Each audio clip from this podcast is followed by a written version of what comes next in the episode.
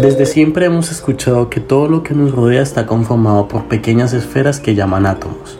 También nos dicen que cuando estos átomos se unen forman elementos, muchos elementos, y cada uno de ellos es distinto, con una baraja múltiple de propiedades. Pero, ¿y qué los hace diferentes? ¿Cómo podemos identificarlos? Además, algo mucho más interesante, ¿cómo podemos utilizarlos?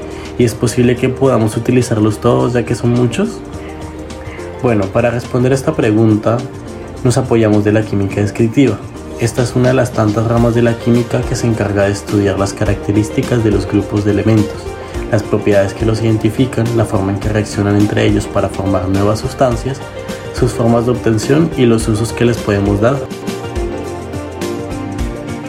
Una de las áreas más curiosas que estudia la química descriptiva es el estado natural en el que se encuentran los elementos, pues muchos de ellos están a simple vista e interactuamos con ellos diariamente, pero no conocemos cómo trabajar con ellos. Esta nos enseña el proceso que debemos seguir para poder hacer grandes cosas con todo lo que nos brinda a nuestro alrededor, desde la ropa que utilizamos o los elementos que consumimos, cada cosa que hacemos y todo lo que poseemos tiene un proceso químico, y la química descriptiva nos ayuda a entenderlo. La química descriptiva a lo largo de la historia nos ha ayudado a entender por qué muchas cosas explotan o por qué algunos materiales son más fuertes que otros. Por ejemplo, el secreto de las espadas de Damasco o por qué no se utiliza el oro para construir edificios.